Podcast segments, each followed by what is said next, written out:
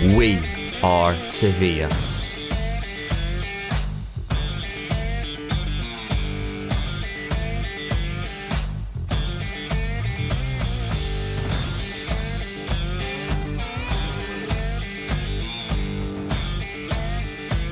Hello, everyone. I'd like to welcome you all back to another episode of We Are Sevilla, Sevilla FC's official podcast in English. I'm Daniel McGuinness, hosting as ever from a very sunny Seville, and today we've got Phil with us. How's things? So, hello everyone. Hope you're all well. It's Phil Thomas here, and as always, I'm joining you from Liverpool, which is surprisingly sunny right now. I'm doing very well. It feels a bit strange to have a day with no football on at all, but I'm looking forward to what should be a very good weekend. How about you, Daniel? I'm good. I'm good, mate. Thanks. Uh, and yeah, today we've got a special episode in plan. We're joined by the wonderful Alan Feely in Mr. Montyman's Chris's absence. So yeah, Alan's from the Republic of Ireland and a freelance football journalist uh, working for La Liga Lowdown, and he was based in Seville. How's things, Alan? All good, Daniel. Uh, glad to be joining you. Like Phil, I'm feeling a bit of withdrawal from the lack of football, the lack of Euro 2020, the lack of Copa America. But um, at the same time, I may be kind of bracing myself for the weekend to come because there's a lot of good football coming over the course of the weekend. So I kind of, it's the calm before the storm. Do you know what I mean? Mm, yeah, sometimes. Sometimes you can have a bit too much with the group stages, three matches every day. Maybe it's not too bad to get a break in now before a busy weekend. But yeah, Alan, tell us a little bit about yourself. So you're a freelance football journalist. How did you get into that? Did you study sports journalism at uni? No, I didn't. I studied economics and politics for my undergrad, and then I spent two years working after university for this kind of business and leadership uh, conference um, that had events in Dublin, in Ireland, and also in New York. And then after that, I decided to leave and go back to university for my master's degree, which is in international development, international politics.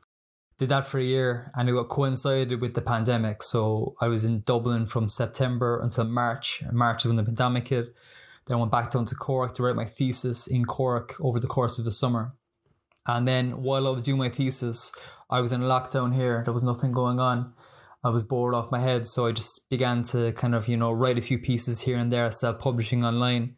Things gathered pace, opportunities began to open up, and then I had opportunity to go to Seville last September, um, which I was delighted to do because Seville is a city that I've always loved, and there's obviously two massive clubs in Seville, in Sevilla, obviously, and uh, and Real Betis.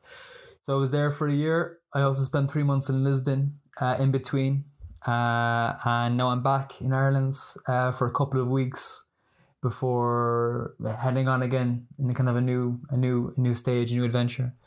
But uh, yeah, uh, that's basically it. It's kind of a circuitous story, kind of random. But I guess a lot of people who work in in football have random stories, you know. So yeah, no, that's a good one because I guess with me and Phil, it's the same. Like we were language students, and then out of nowhere, we got propelled into a job at Sevilla FC. So yeah, I guess for anyone listening on, like it's good to know that there are these other pathways. You don't necessarily need to go into you know directly into sports journalism studies but speaking more about seville the city how what you know you said the opportunity came for you to come here what exactly brought that about what caused the move from ireland over to spain well i've been working for football españa uh, doing kind of blogs and pieces here and there. And obviously, the editor of Football España is Colin Miller, who wrote a fantastic book about Sevilla and Betis and the rivalry. Um, so he kind of asked me what my plans were post graduation, and I explained to him that you know I was maybe thinking about going down the freelance route because I had been freelancing and I had been gathering momentum and stuff, and I saw that there's maybe a possibility to do something there while the job market was quite poor. Um, and Seville was always going to be the Spanish city that I go for. Um, just because I've been here before in the past, I really like it. Um, I always felt that it wasn't really a city that you are inundated with things to do when you're like tourists, like you're in Madrid or Barcelona. I always found that it was more of a city that you kind of understood and appreciated more when you lived there. And you got to spend time there and get to know people who live there and kind of get to know the culture beneath the culture, if that makes sense. Um, and that was the truth, basically, you know. So when I got out there, I started doing work for La Liga Lowdown and for various other piece places for these football times, for Squawka, for um, whoever would pay me basically, you know. So yeah, that was it basically. And it was good being in Seville because you have almost a bit of a niche because you've Sevilla and Betis, as I said earlier. And uh, Sevilla had a good season this year, as everyone who listens to this will know. So it was kind of a very uh, lucky, kind of coincidental transition, you could say. Yeah, that's a good one. I have to agree. I think the difference for me was you kind of, well, as you say, you kind of you knew Sevilla as a city. I kind of I came here not knowing anything about the city, and but I think I would now share all the same things as you. I think it's I think anyone I've spoken to about Seville, the city, is just that it's the perfect size, that you know, big enough to have you know everything you need, but yeah, perhaps a little bit more quieter and calmer than, as you say, Madrid or Barcelona, maybe a little bit more bustling cities. But yeah, obviously you're very right to mention the two football clubs in Seville, and you know, let's focus on this one here, Sevilla FC. How what were your thoughts on their season? Did you were you able to see any of the games, and where do you see the team next year? I think it was an interesting season. Um, from the beginning of the year, my whole thought was that their ambition was to make the top three a top four, because obviously Valencia in a weak moment, and I thought the time was right for Sevilla to kind of consolidate their position in the top four and attach themselves to Atletico and Madrid and Barcelona in a way that Atletico attached themselves to the big two, you could say. And they did that, you know? But I think at the same time, there was also an opportunity there this season for them to properly seize momentum and almost seize control of the title race because obviously Atletico dipped severely after Christmas. And there was a period before the run in where they were really floundering. Uh, Madrid and Barca were atrocious before Christmas. Obviously, Barca were imperious after Christmas until the run in, and Madrid were also quietly good um, post Christmas. Um, so while I always maintain that their goal should always have been that top four, kind of consolidating the top four. I did get carried away when, you know, leading into the Champions League last 16 against Borussia Dortmund and the Copa del Rey semi-final against Barcelona. I thought that there was a chance there to go deep in the in the European Cup, uh, to win the Copa del Rey because the way the draw worked out and the way they performed in the first leg of that game. And obviously, when that didn't happen, when that week or 10 days of kind of that calamitous 10 days, you could say, happens. I thought that it was done. I thought that Sevilla were going to be out of the title race completely. I thought that they were not going to be able to finish the season with the positive momentum, but obviously they did. They finished very, very well. They put themselves right back in the title race, only to blow it right at the end again with that horrible game against Athletic Club when uh, Inaki Williams scored uh, with that quick break after Sevilla had dominated it. And then, of course, the Madrid game that followed that. Um, so yeah, I think it was a good season. I think that they showed clear progression. Um, they did what I believe was their principal goal, which is to consolidate top four spot, and they set themselves up well for next season, depending on how the summer transfer window goes. Uh, I think we can't really speak about next season until we know what the squad is going to be. Yeah, I think you're completely right. Whenever you said that um, you know, Sevilla's goal should be making the top three or top four. That's something I thought on my internship year at the club this season. I think that would have been three seasons ago whenever Pablo Machin was uh, in charge until around March. And, you know, we we were up near the top around uh, December, January, and then fell apart. And then Valencia took advantage of that. And then Valencia, they had an excellent uh, run into that season. You know, they got into fourth, and obviously they won the Copa del Rey. And then I think to Sevilla's luck, obviously with internal problems at Valencia, Valencia have kind of fallen away. I think they were after that season they were in a superb position for them to have kind of cemented themselves as that top four team. But Sevilla, you know, made the most of Valencia kind of being out of the picture and 100%, you know, established themselves as the top four t- as the top four team without a doubt. You know, I think the difference between fourth and fifth. I can't exactly remember, but we're talking 20 points or something. So very clearly, you know, there is a now a top four in Spain, and we just Sevilla needs to continually build on that and more consistent qualifications for the Champions League, so that I guess in the international sphere, people start to consider it like that. Whenever you look at La Liga, you know, you think, you know, Barcelona, Madrid, Atletico, as you said, and thanks to Simeone, and now it's time for Sevilla to be looked upon that. Uh, yeah, Phil, do you have any questions for Alan? So, how did you find settling into Seville, the city, like particularly during the pandemic year? Like, how did you find the move? Well, it was a shock to the system initially because I remember arriving in September, early September, and I just come from lockdown Ireland. And I arrived in Seville and it was like late summer, so it was really, really hot. Um, everyone was just bronzed. Uh, you just felt like this is like a different planet, you know? Um, coming from a lockdown Ireland because everything was open in Seville in the beginning. For the first month, I think it was everything was open till 2 a.m. and the bars open till 2 a.m. All the shops were open, all the gyms were open, everything was open, life was normal and I really enjoyed my time there initially. Um, I was kind of getting to know people, new in a city, making friends, that kind of thing, and really enjoyed that. And then obviously towards winter, things began to constrict a little bit because the cases kind of got out of control again.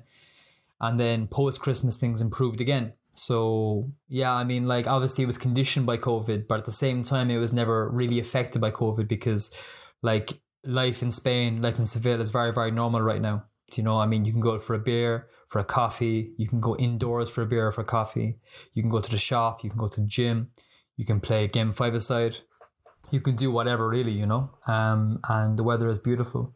It's very, very hot right now over there for sure. I just came back on Monday, and uh, towards the last few weeks, it was getting pretty, pretty unbearable. You could say the heat. But um, but yeah, I find like Seville is a very, very easy city to settle into because there's a large expat community there um, and once you know two or three people, you begin to kind of, you know, make communities of themselves. And also, I find the local people there are quite welcoming. They're quite kind of maybe you could say they definitely have strong kind of you know old old kind of they, they definitely have kind of strong very deep rooted friend groups you could say but at the same time they're welcoming so once you get to know people they do welcome you into those groups. It can be hard to bury yourself in there properly because these guys have been friends since they were five or six years old. But you know, little by little, you do begin to make local connections. And if you commit to the city, I believe, and you kind of live there for a good period of time, like I won't be there for a while now. I'm just moving on a bit just to change course slightly. But I think if you did, you would really have a fantastic lifestyle there because there's just so much going on in this city. The people are so friendly. The lifestyle is so good so it's really an easy city to settle into, I think. Definitely agree with that. I think it is a really welcoming city. I mean, of course, apart from the heat, which if you're arriving in June, July, August, September, it's it really is a shock for us coming from the UK and Ireland. Uh, based on your experiences, would you say that you've seen many differences between fans in Spain and in England? Yeah, it's definitely. I mean, like I'm an Evertonian, like yourself, uh, Phil. So I've been to Goodison. I don't know, maybe 15, 16 times in my life, every season, twice some seasons. Obviously, I haven't been there for a couple of years now because of the pandemic, but uh, I know the city well. I know the fan culture in the UK well. I've also been to games in, in London and other parts of the country. And it's very different, I would say. Um, like, first of all, there's not really the same away culture in Spain that they have in the UK. Whereas, you know, it, it's a badge of honour for Evertonians, for instance, to travel down to London and travel up to Newcastle for a game. And that's almost a hardcore support. Whereas in Spain, because of historical reasons, the lack of infrastructure connecting the country, the size of the country, it's almost impossible to go to away games. And that's a cultural thing that's been carried on from that period where it wasn't possible. Um, so there's not the same away culture. So when you go to a game, there isn't the same back and forth, the same tribalism that you would have in the UK, for instance.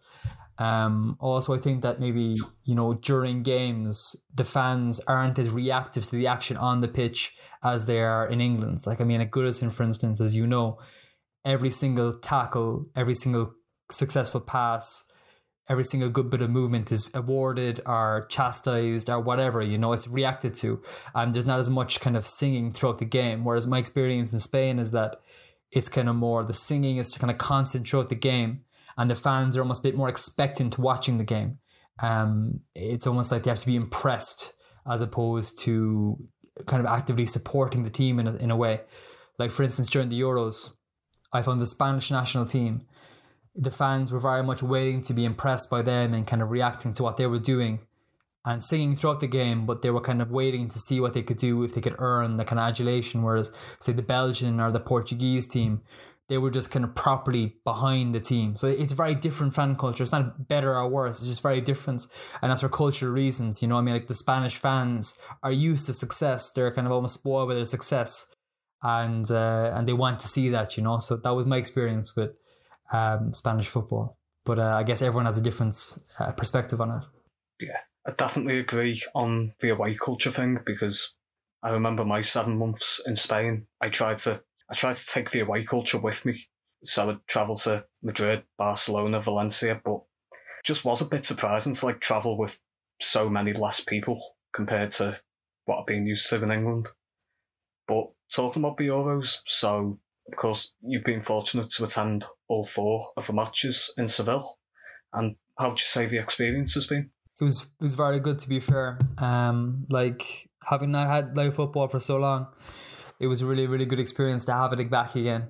And um, I really enjoyed actually being at the Euros and the whole regalia that comes with that. Obviously, it wasn't ideal because La Cartuja isn't the best place to watch football. Um, it's quite close to, sorry, it's quite far away from the pitch in the stadium and also the actual location. I don't know if you've been to La Cartuja, but like it's literally like I was saying, it's like a, a Call of Duty map, like Modern Warfare 2. This is, everything is like disused and abandoned. Like there's literally like you know these these buildings that were like built for the 92 expo or whatever and you have like trees growing out of them it's crazy like and it's so far from the city center it's like 40 minute walk from from alameda you know but uh but the experience is really really good i really enjoyed the football um the first two spanish games were quite tense because obviously they were struggling to beat sweden struggling to beat poland but then, you know, as Luis Enrique said, they kind of uncorked the cava against Slovakia in the final group game uh, and played some very good football, won 5 0, set up a very positive, you know, knockout phase, hopefully, for Spain. And obviously, the Belgian Portugal game was fantastic as well. Um, really, really tense. Both sets of fans really up for it, really appreciating being there. Um, so yeah, a really, really good experience. I'm really enjoying the Euros actually. I felt like towards the end of the domestic season, I was pretty jaded, pretty tired of all the football. I felt everyone was quite tired on the pitch as well. But the Euros has been a bit of a, a refresher, and the Copa America too. Really, really good football, really high quality, um, very tense, very entertaining. So, so yeah, I'm enjoying it for sure. Definitely agree. It's been, I know what you mean about the end of the season. It it just felt so long and two matches every week. It does take it out of you. But yeah, I think the Euros has freshened everyone up a bit. And I agree about La Cartuja. It's just a long, long way away from town. Like, we've occasionally been to some of the nightclubs there. Like, we've got some about two minute walk from the ground. And we were living in the south of the city, and that 45 minute bus journey feels like forever. So it's.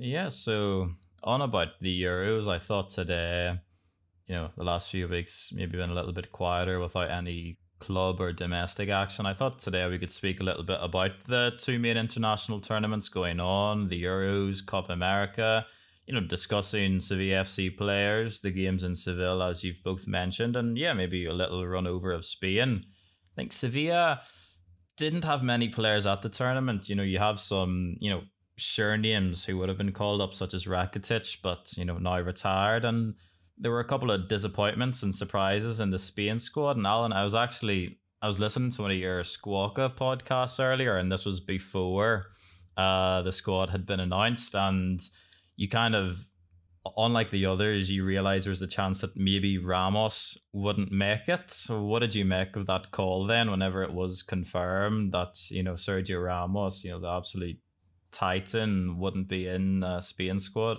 Yeah, I did predict it to be fair pre-tournament, like because um, I think I was speaking to somebody and they were like, you know, he definitely would be called up, and I said, well, I wouldn't say it's definite. You know, I think he will be called up, but I, do, I don't think that it's a sure thing. I think that there's things going on there because, like, basically, I remember I think it was the March qualifiers, or yeah, the March qualifiers um for the World Cup, and Lucho brought on Ramos for the last five minutes of the game. I think it was against Kosovo or Georgia, and Ramos got injured in the warm down afterwards.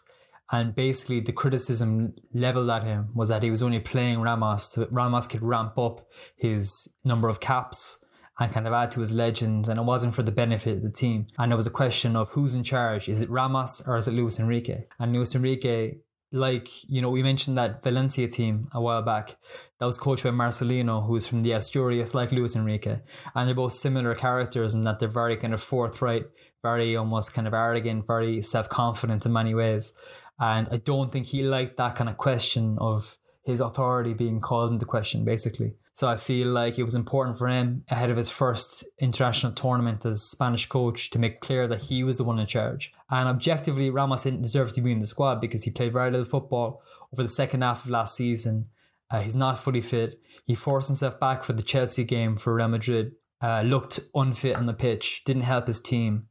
Um, I think there was reason to doubt his word when he was saying that he was fully fit because I think he would have crawled to to La Cartuja if he could have, especially given that it was taking place in his home city of Seville. So yeah, I think it wasn't a massive shock. I think that um, it's a, basically a matter of Ramos or Luis Enrique stamping his authority on the team, making clear that he's the boss, and uh, kind of ensuring that you know he'd control the group. Because like I think if Ramos was there, he would have had to be playing. You can't have in Ramos in the group and not play him. You can't have him on the sidelines quiet like because he just caused havoc, you know. So uh, so yeah, I think while I was surprised when the decision was made because it was a big call, not including any Real players in the squad, I wasn't shocked, you could say. Yeah, I guess whenever you do lay out the reasons, well, the main reason being of the very obvious one, the fitness issues, perhaps it's not the biggest shock, but I think you know, I remember the day after. I think just the name of Sergio Ramos not being included in the squad, particularly, I guess, I guess the biggest controversy was that only 24 of the 26 were called up. So easily he could have been included. But, you know, as you say, Luis Enrique will have his reasons as to why he didn't uh, call him up. So, yeah, controversy there. And then moving on to Sevilla FC matters. Mm, some disappointments. You know, there's you know, the three Spanish players, Joan Jordan, Suso, and I think certainly Jesus Navas could have had an argument to be included in the squad. Phil, do you have, you know, would you have any arguments as to any of their inclusions in the team? I think definitely Navas, you know, based on the season he's had. I mean, I know there were a couple of injury issues, but they seem to have cleared up. You know, he had a very good season this season, last season. I think he was a regular with the national team from about March 19 through to November 2020. And, you know, I'd say there's a bit of a shock that he didn't get the call up. You know, of course, he does offer something that Spain doesn't have. You know, he's a right back who can play up on the wing. I think Luis Enrique did play him on the wing in a Nations League match about a year ago. So, based on that, I would say it's a surprise.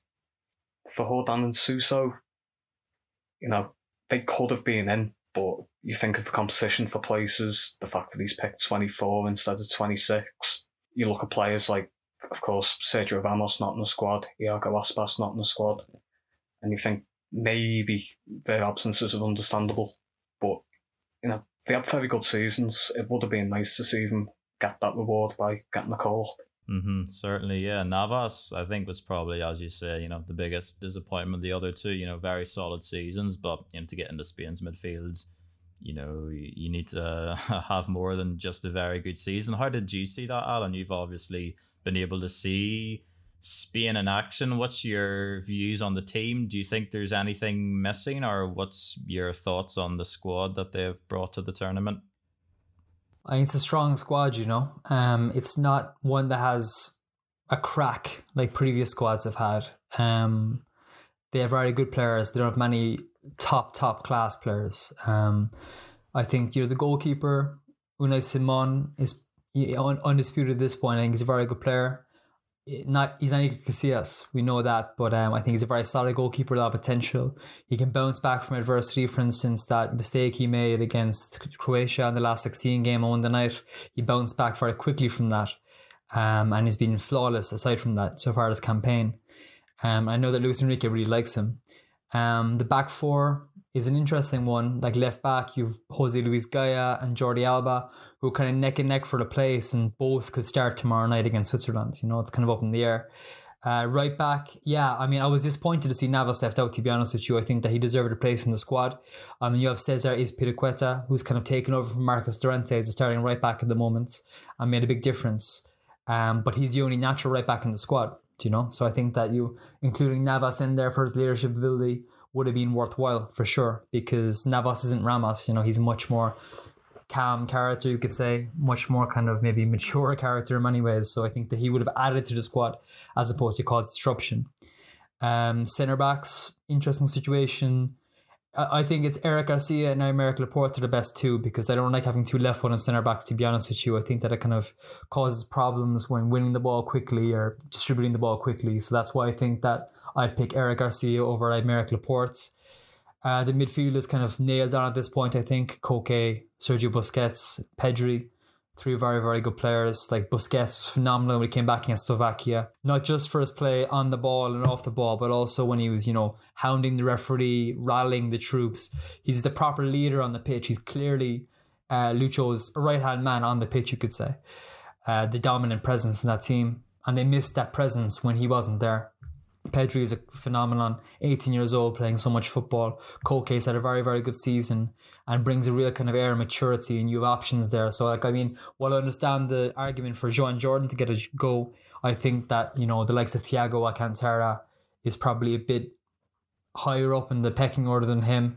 Now, Fabian Ruiz, I'm not a huge fan of, but um, Lucho seems to really like him and Rodri is kind of the backup for for Busquets. And then the front three is very interchangeable. I mean, like it's very tough for Suso to get into that front three. To be honest, you, a lot of options there for for Lucho Enrique. Pablo Sarabia has been good since they came in. Um, you know, Ferran Torres has been good. Dani Olmo has been good. Lucho really likes him. Uh, you know, Mikel Oyarzabal also, Gerard Moreno, like that's that's five, you know, wide forwards who Suso will be competing with. And you probably have superior numbers to him last season. And then obviously Morata as the front man, the leading line. Um, I like him personally. I think he's a good player. I think he adds a lot to the team. I think when you're at the game, you see how he disrupts the opposition defense. He really occupies space, pulls defenders out of position to enable the wide forwards to do damage. Uh, and obviously, Luis Enrique is to the death with him, it seems, you know. So uh, I think he's probably the only one of the only players who have a guaranteed nailed on spot. But yeah, I think Spain are very, very strong. They're not a great team. They're not 2008 Spain or 2010 Spain or even 2012 Spain. But I think they have a lot going for them. And I think they go deep in the competition. How deep? I'm not sure. I don't think they'll win it, but I think they have a chance to go quite deep. Mm, yeah, whenever you run through the squad there, you know, there are some very talented players, as you would come to expect with Spain. You know, a, a, name that you know stuck with me is Pablo Sarabia. I remember the season that I was at the club. He started in midfield under Machin, and he was absolutely excellent. It was a very interesting midfield three with Banega at defensive midfield, and then Vázquez and Sarabia. Uh, but they were eight, so it was kind of like three attacking midfielders all just put into this midfield, and they were excellent. I think that season, Sarabia he had double figures in both goals and assists. He had a lovely partnership with uh, Ben Yedder, so it was nice. Was nice for me to see him getting some action. And yeah, as you said, you know, Spain, where will they get to? I think after the first two matches, you know, things weren't looking too positive. But I think if you look at the underlying numbers, I think they had a, an expected goals of 4.2 over the first two games. So I guess, you know, sometimes you know, especially whenever there only is three matches and then the you know, a knockout tournament, you need to win, win, win. You don't really care about the underlying performances. I guess that can get uh, forgotten about. And as you said, you know, the Cava became uncorked now with 10 goals in the last two. So we'll see where Spain end up. Phil, do you have any predictions on Spain? How do you see their fortunes and what remains of the tournament? I think I will back from win tomorrow against Switzerland. I can see that but against Belgium or Italy in a semi final could go either way, really.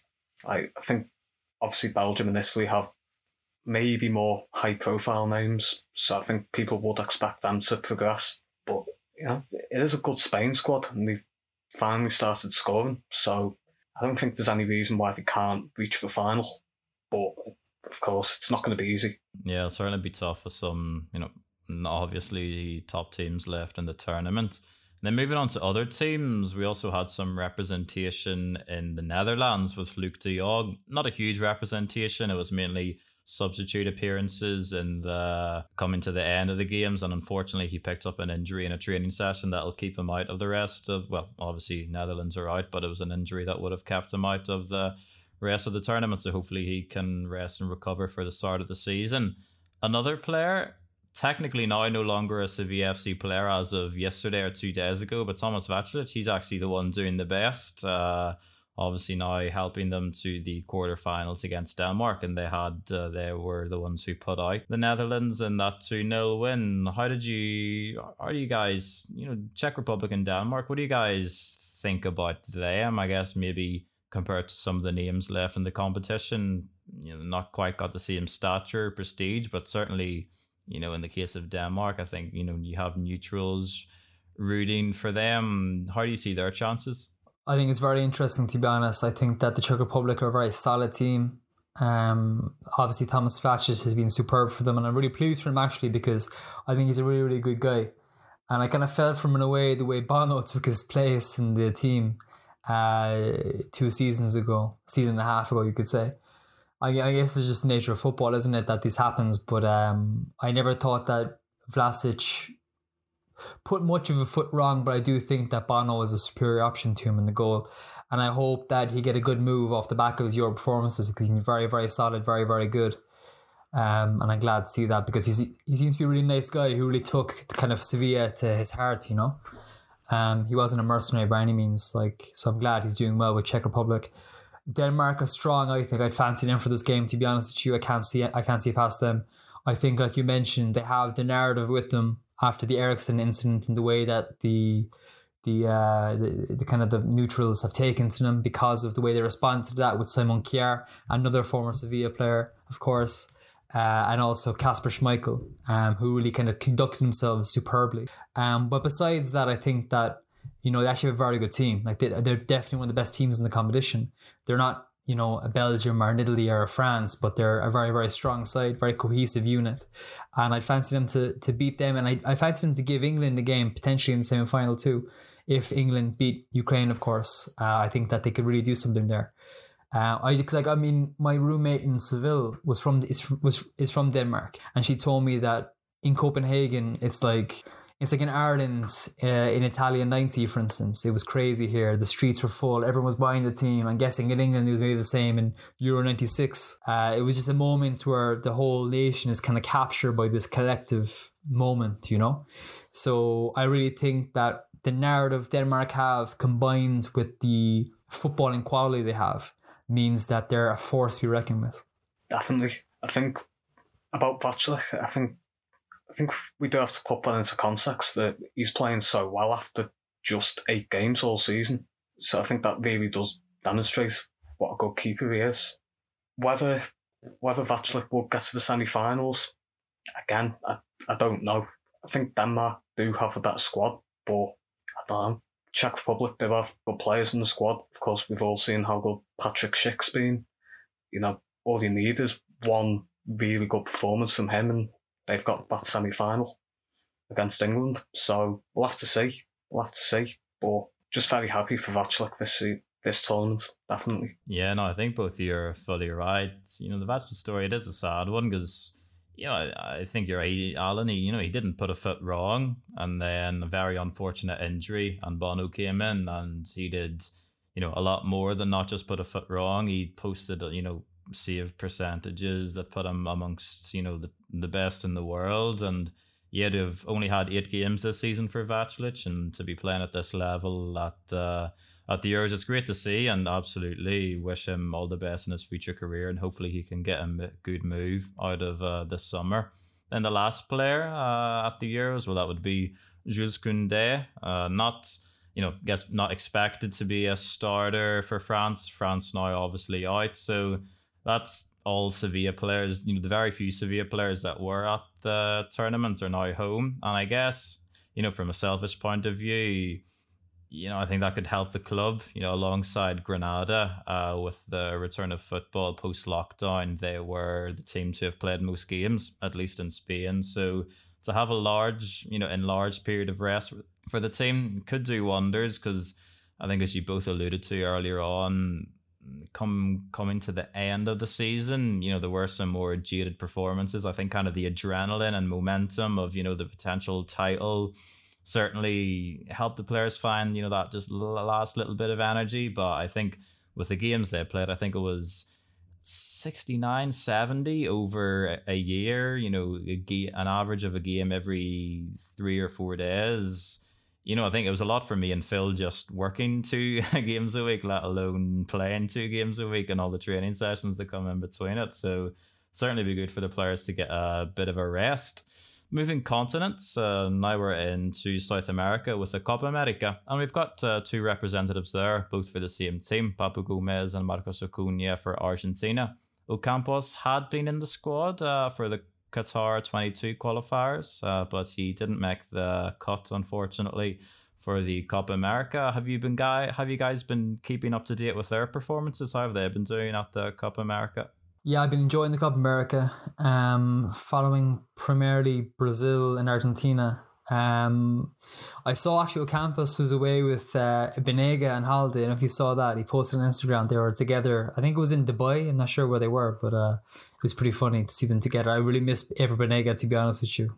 Uh, I think he left a serious hole in that Sevilla midfield last season. But uh, but yeah, I mean, Papu scored a great goal, uh, assisted by Lionel Messi. Uh, I think it was against Bolivia um, at the beginning of the week. Cracking finish and did the whole dance thing and stuff. So it's great to see him doing well for Argentina, you know. Um, and I think he could be a really big player for Sevilla next season, given that he's settled into the city, given it six months. Um, does well with Argentina this summer. I think they'll go far in the competition. I think that they're the biggest threat to Brazil. I think Brazil are going to be tough to beat, but I think that Argentina are the best place to do so. Um, obviously, with Lionel Messi as your captain, um, who's currently with other club, having left Barcelona as of last night. Um, and then Marcos Acuna, yeah, is also playing quite well. I think he had a very, very good season last year. Um, just you know, a really, he did a really good job in stepping up for for Sergio Reguilon. So yeah, hopefully they'll come back having not played too much football because I don't think they're playing every minute for Argentina at the moment, but they are playing they are playing some games. So hopefully they'll come back having had that experience, having possibly won the Copa America, had a positive season there, and come back rested, um, ready to kind of perform for the new season. They agree with that. Like they do they do definitely need to take this experience from the Copa America to help the team push on a little bit more. Of course, Papu, yeah, a great tournament. You know, as you said, volley against Bolivia, very nice, and then his chip against Paraguay in the first game that he played. Of course, that was two very nice finishes. So hopefully, hopefully we'll see some more of both Papu and Acuna. You know, I think the quarterfinals Saturday night, Sunday morning against Ecuador. So hopefully both of them will get some game time in that one because I think Acuna's been I think Acuna's been rotating at left back with Tagliafico, so it's like hopefully Acuna can nail down that place. And yeah, once they get back for pre-season, they can obviously rest a bit. This will be Papu's first pre-season of a club, which is always it always helps because signing in January is that little bit more difficult. I don't even think Acuna had a lot of pre-season at the start of last season because I don't think he signed early. So I think for both of them to have a good three, four weeks around the place on the back of the tournament. I think that can only help. Mm-hmm. Certainly, yes. Strong, consistent tournament from Acuna. As you mentioned, he got rested against Paraguay, but against Bolivia and Uruguay got the full 90. And good to see Papu doing well. You know, I think coming in in January, it was tough for him, and perhaps he didn't have the immediate impact that, you know, Sevilla fans were hoping for. I get a lot of people saw him as that kind of final piece in what could have been the attacker midfield, and maybe that was almost the kind of the problem in that half a season that perhaps no one was really sure was he a left winger, or was he a number eight? So hopefully a strong tournament from Papu, good rest in the summer, and then his first full season at the club, and he can really push on and show that level of talent that we all know he has. You know, absolutely took uh, Serie A by storm but yeah, that's it in terms of you know Copa America and the Euros for Sevilla FC. Thanks, guys, for that. It's good to have a roundup of the tournament. Uh, thanks as always, Phil, and thank you, thank you, Alan, for joining us. It was great from hearing for you. Do you have any accounts on social media or Twitter, or Facebook that we can get you on? Yeah, Twitter is the best. Um, at Azul Feely, A Z U L F E E H A L Y. Perfect. Well, yeah, thank you guys uh, for that, and I'll be seeing you around. Absolutely. Thanks, Daniel, and thanks, Phil, as well. Nice to meet you, Phil.